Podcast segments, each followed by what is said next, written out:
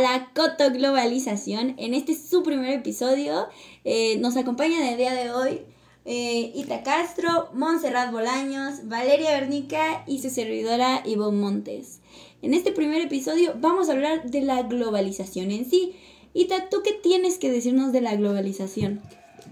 Bueno, lo que yo tengo para comentar de la globalización es que se ha convertido en un tema obligado de análisis y discusión, tanto en foros políticos, económicos y académicos como es lo que estamos viendo ahora. Pese a ser tan difundido este concepto, no existe un consenso sobre los alcances que ha tenido el proceso a globalizar eh, a, escala planetaria y tampoco ha habido una verdadera confrontación de ideas bajo pues bajo el puesto que, que, que otros rechazan en cualquier posibilidad de que sea ventajosa o desventajosa para la globalización. Una tercera posición trata de conciliar los puntos de vista extremos y de formular una especie de síntesis en la cual las fortalezas y las debilidades dependen de solo una persona o de muchas, ya sea en el ámbito político.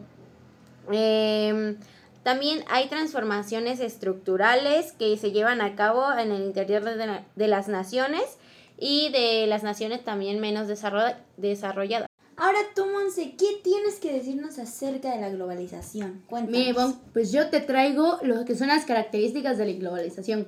Mira, entre las más importantes, pues tenemos que es un fenómeno planetario, porque pues sucede en todo el mundo. Y es universal, ya que pues eh, abarca todos los aspectos de la vida humana y social. Así como también pues es desigual y asimétrica, ya que repercute de formas muy diferentes según el nivel de desarrollo de cada país y pues el, la cuota de participación en el poder mundial, ¿no? Es imprescindible decir también que pues sus resultados no pueden ser anticipados, es decir, no podemos este, prever lo que va a suceder o cómo va a actuar este, este esta globalización, ¿no? Eh, este fenómeno. También pues depende de la conectividad y de las telecomunicaciones. Más adelante estaremos tratando este tema y supone la reorganización espacial de la producción, así como también pues globaliza lo que son las mercancías y favorece la uniformidad del consumo, ¿no? Esto pues es muy importante conocer qué qué abarca la globalización, ¿no? Así es. ¿Tú qué me puedes contar a esto? ¿Qué te parece? ¿Qué opinas de la globalización, no? Pues yo opino que la globalización pues conlleva a un conjunto de acciones que tienen tanto aspectos positivos como negativos, así como existen ventajas y desventajas. Eh, una de las ventajas de la globalización está el desarrollo de un mercado global o la interconexión de las sociedades con mayor acceso a la información, así como también tenemos el aumento de las inversiones extranjeras y existen muchísimas más ventajas. Pero esas son como un poquito las que más destacan. También tenemos las desventajas de la globalización y podemos mencionar lo que es la incapacidad del Estado Nacional como ente de control y administración también está la concentración del capital en los grandes grupos multinacionales y transnacionales. Y por último tenemos el aumento de la brecha en la distribución de la riqueza. No, hombre, pues, wow. Se abarca bastantes cosas, ¿no? Existen demasiadas ventajas y desventajas, pero creo que esas son las que más se enfatizan. Sí, no, de hecho resume muy bien, ¿no? Bueno, a ver, vale, tú cuéntanos qué, qué tienes sobre la globalización.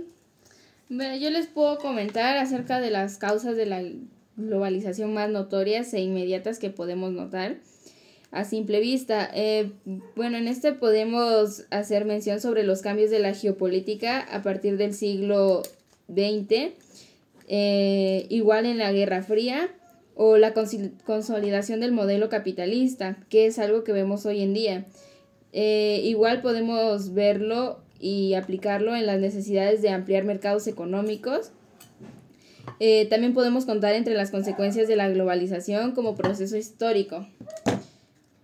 Eh, en este aspecto eh, entra mucho lo que es la pobreza extrema y concentración de la riqueza, debido a que en la riqueza se concentran en los países desarrollados y solo un 25% son inversiones internacionales que van a las naciones en desarrollo y lo cual eh, repercute en un aumento del número de personas que viven en la pobreza. Bueno, yo soy Santiago Garnica Valeria y les voy a hablar sobre las causas y consecuencias de la globalización. Una de las causas de la globalización más inmediatas que podemos mencionar han sido los cambios de la geopolítica internacional del siglo XX, el final de la Guerra Fría y la consolidación del modelo capitalista, al igual que la necesidad de ampliar mercados económicos o la revolución en materia de telecomunicaciones e informática. De igual manera, en este ámbito entra el liberalismo de los mercados en capitales y podemos contar entre las consecuencias de la globalización como el proceso histórico. Eh, en, la siguiente, en el proceso histórico también podemos decir sobre la pobreza extrema y concentración de la riqueza,